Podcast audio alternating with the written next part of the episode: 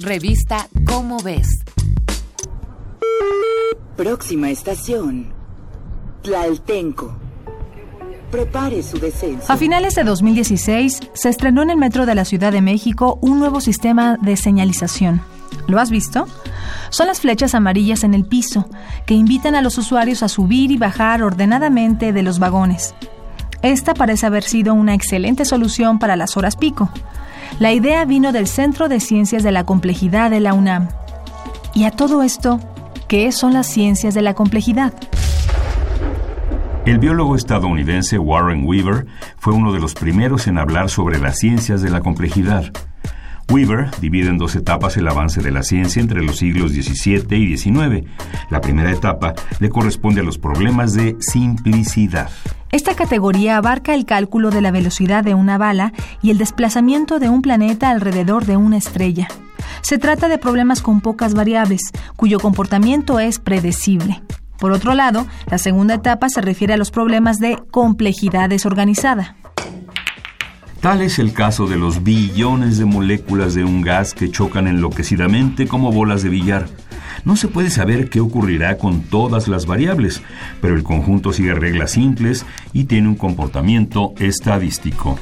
Entre estas dos etapas, las de los problemas de simplicidad y los de complejidad desorganizada, Weaver identifica un mundo intermedio, estos son los problemas de complejidad organizada. Para ello se ha hecho necesario un tercer gran avance en la ciencia.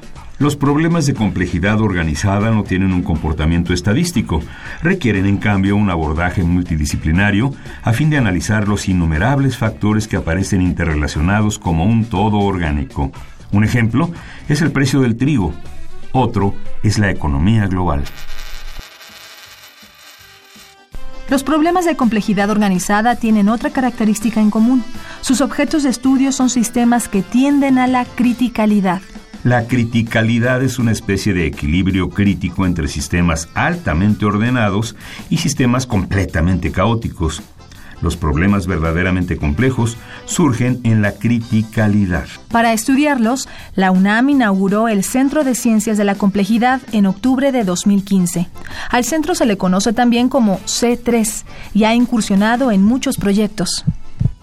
Una de las investigaciones del C3 estuvo relacionada con el corazón, pues los seres vivos son sistemas que tienden a la criticalidad. En este proyecto se trazaron gráficas de variabilidad del ritmo cardíaco y se corroboró que los corazones más sanos son aquellos que muestran un comportamiento ni muy rígido ni muy caótico. Lo que es aún más interesante es que el C3 ha identificado propiedades universales en los sistemas que tienden a un estado crítico.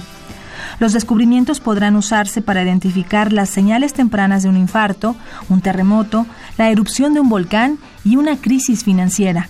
Todos estos son problemas que hasta hace algunas décadas parecían imposibles de resolver.